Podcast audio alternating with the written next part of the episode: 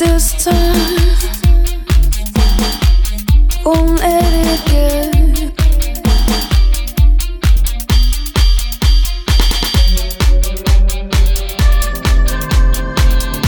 Ooh, you went too far.